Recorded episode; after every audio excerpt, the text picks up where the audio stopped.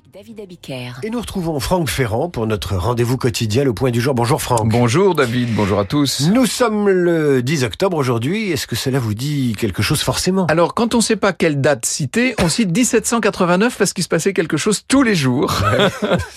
C'est les premiers mois de la Révolution. Hein. L'Assemblée constituante décide de nationaliser les biens de l'Église ce 10 octobre 1789. Et ce qui est fou, c'est que la proposition émane de Talleyrand, qui est quand même lui-même évêque.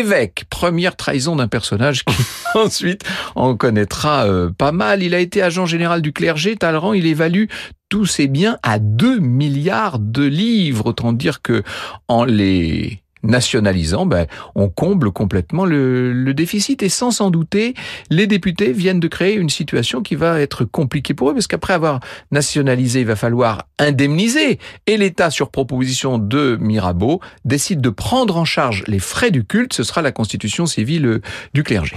Alors, les finances de l'État sont-elles euh, restaurées grâce à ces nationalisations? Oui, alors euh, l'État est riche, mais riche de biens immobilisés. Hein. C'est des immeubles, c'est des terres, les biens du, du clergé ça permet pas. Alors ça permet quand même d'émettre des billets, vous me direz, des assignats, cette euh, monnaie papier conçue comme un titre d'emprunt et qui va devenir euh, un billet permettant toutes les dépenses courantes. Et c'est là que la machine s'emballe à cette époque.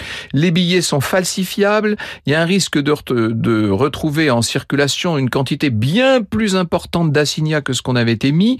L'Angleterre, par exemple, en émettra des millions pour paralyser l'effort de guerre français. C'était très malin.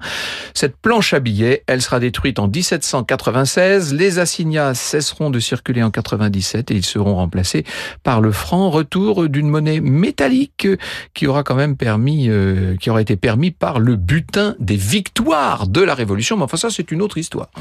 À tout à l'heure, Franck. Pour Franck Ferrand.